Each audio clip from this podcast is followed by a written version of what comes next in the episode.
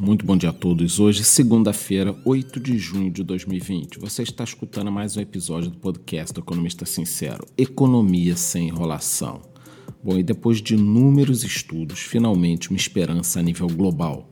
A vacina contra a Covid-19, desenvolvida pelos pesquisadores da Universidade de Oxford, na Inglaterra, está sendo produzida em larga escala e entra na fase final de testes.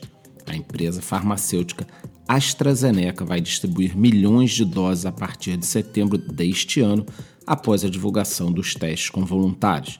A vacina entra na terceira fase de testes clínicos e será aplicada em vários voluntários pelo mundo, inclusive em brasileiros, cerca de mais ou menos 2 mil brasileiros, a partir já do dia 15 do 6.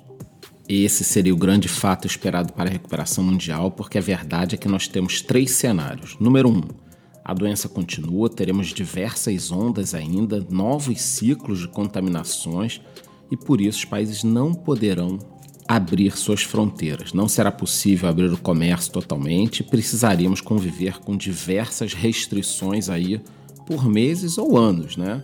Cenário 2: teremos algum medicamento ou coquetel de medicamentos que amenize os efeitos do Covid, mas os países ainda precisarão evitar grandes fluxos e um medicamento não resolve o problema dos novos ciclos, né? As economias mundiais vão seguir cambaleando. Você não pode abrir o turismo se você tiver um medicamento, que aí vem um sujeito contaminado, contamina a sua população inteira, mesmo com medicamento você vai ter problema. Então, o turismo, por exemplo, não poderá ser reaberto totalmente se nós tivermos só um medicamento.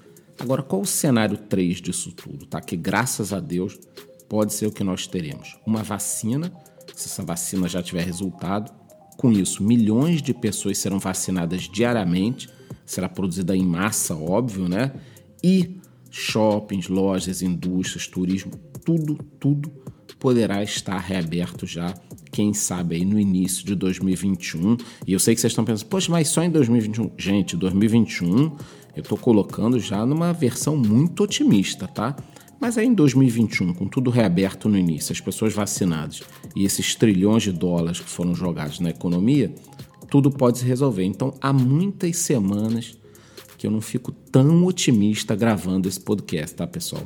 Essa questão da vacina realmente pode virar o jogo. E falando ainda em ânimos melhores, os Estados Unidos começaram a dar sinais de recuperação. A notícia de que o índice de desemprego foi menor do que esperado já agitou os mercados e animou os investidores semana passada. Após uma postura mais austera de fechamento e bloqueio de voos, os Estados Unidos começaram a reabrir algumas atividades, é uma retomada gradual, mas isso já está mostrando efeito. A curva de infecções entrou em queda, a retomada, mesmo que lenta, já mostrou alguns sinais. O índice de desemprego esperado era de 14,7 para maio e veio em 13,3. Para reforçar tudo isso, essa onda de otimismo, ontem à noite Trump tweetou que ele levou a economia americana ao melhor momento e levará novamente. Já por aqui, com alta de 24% no ano, o dólar tem se mantido forte, mesmo diante dos impactos gerados pela pandemia a nível global. No Brasil, a desvalorização cambial foi mais pesada do que em outros países. A gente tem toda essa questão política, né? O dólar chegou a se aproximar dos seis reais, mas nos últimos dias houve uma queda de 7%, fechando inclusive abaixo dos R$ reais. Tudo bem que foi R$ 4,99, mas é abaixo dos 5 essa tendência de baixa possibilidade de uma nova vacina nos dá esperança de quem sabe ver o Mickey novamente. Para fechar esse giro mundial, a gente pode falar também um pouquinho da questão da reunião da OPEP, os efeitos do petróleo. Os integrantes da organização e os seus aliados resolveram manter o corte na produção numa reunião nesse sábado. Esse corte durará até o final de julho, tá? Como eu já falei em outros podcasts, o petróleo, em razão dos impactos da pandemia, ele foi atingido o preço, né? Porque a gente teve uma superprodução e uma diminuição drástica do consumo.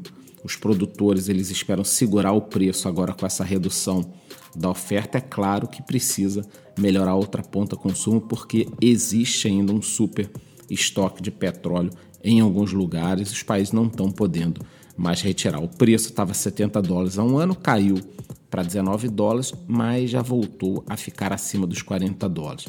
Isso indica que provavelmente o pior já passou. Falando agora um pouquinho mais especificamente do Brasil, a inflação de maio, tanto na comparação mensal quanto na anual, será a menor desde 2019. O Credit Suisse estimou uma deflação de 0,45% para o IPCA, abaixo da taxa de 0,31 em abril. No ano, o índice deve apresentar uma desaceleração de 2,4% em abril para 1,8% em maio. Os números serão conhecidos já na próxima quarta-feira. Segundo os analistas, aspas, a menor inflação mensal seria explicada por um declínio acentuado nos preços de combustíveis e serviços causados pelas medidas de distanciamento social e acentuada queda na demanda doméstica, fecha aspas, essa notícia de uma inflação baixa, juntamente com a questão do dólar recuando, abre espaço, quer dizer, abre uma avenida aí para o Copom reduzir mais ainda a Selic na próxima reunião. Inclusive, ontem eu gravei um vídeo falando dos possíveis impactos dessa redução da Selic, porque nós deveríamos ter uma redução na próxima e, quem sabe, uma na outra aí. O juro pode ficar abaixo dos 2%. Pensem nesse impacto. E com o otimismo do mercado, analistas já começam a fazer as suas previsões. A XP elevou o número para a Bolsa de Valores do Ibovespa né, para 112 mil pontos no final de 2020. Segundo a corretora, esse nível é justificado por taxa de juros menores e por um risco país mais baixo. Os cinco pontos que eles destacaram aqui para essa possível alta são. Número um, sentimento lá fora em relação ao Brasil é muito ruim, então qualquer melhora já ajuda. Número dois, aversão ao risco vem diminuindo. Número três, rotação de ações de crescimento para ações de valor, como commodities e bancos que nós temos. Começo de uma tendência de fraqueza do dólar, como número 4, e número 5, preço de commodities se recuperando do menor patamar em 20 anos. Então, esses seriam os cinco fatores para uma possível alta da Bolsa Brasileira, mas existem alguns riscos, como uma segunda onda de Covid, como uma guerra comercial entre Estados Unidos e China mais acentuado, como o risco político que nós temos por aqui. Esse final de semana eu vi algumas pessoas já falando num possível processo para caçar a chapa Bolsonaro-Mourão. E óbvio, número 4 aqui como um dos riscos, a questão da economia real que está em frangalhos. Outro ponto que eu destaco aqui que não está na análise da XP, mas que tem feito muita diferença é a entrada de milhares de investidores, pessoa física, na Bolsa de Valores. O número saltou de quase 1,7 milhão em 2019 para 2 milhões e meio de investidores em 2020. Acho que tem muito espaço ainda para aumento desse número se pensarmos que a renda fixa seguirá sofrendo com novas reduções na taxa de juros. No campo das criptomoedas, o Bitcoin segue firme, tentando ainda ultrapassar a barreira dos 10 mil dólares. No momento está cotado a 9.700 dólares. Olhando aqui os índices futuros pelo mundo, é possível que hoje seja mais um dia de leve alta. Eu estarei de olho na questão da vacina e manterei vocês informados. Também tem a questão dos protestos pelo mundo. Acho muito interessante que os mesmos jornais que noticiavam que você deveria ficar em casa, não poderia nem ver parentes e comprar comida na rua, agora incentivam as pessoas a se aglomerarem nas ditas manifestações por democracia, outras questões.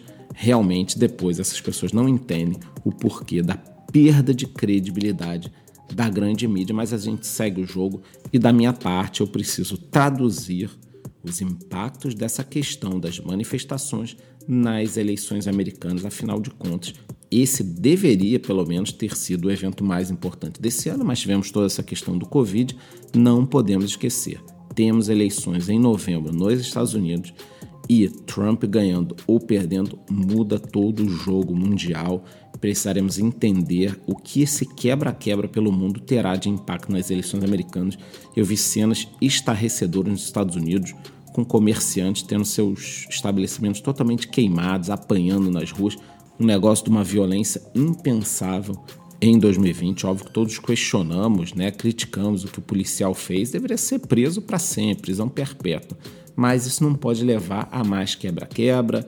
Em algumas cidades americanas, bairros inteiros foram queimados. E qual o ponto-chave disso? Os impactos que teremos nas eleições americanas, já que o cidadão começa a perceber que, por exemplo, precisa ter uma arma nos Estados Unidos. Então, quais os impactos que nós teremos nas eleições americanas, porque, conforme disse, isso muda o jogo. Mas nas próximas semanas eu prometo falar sobre esse assunto. Eu desejo a todos uma ótima semana. Conforme eu disse no podcast, a primeira semana em muitas com um otimismo gerado pela questão da vacina. Seguirei em tempo real lá no meu Instagram trazendo notícias. Muito bom dia.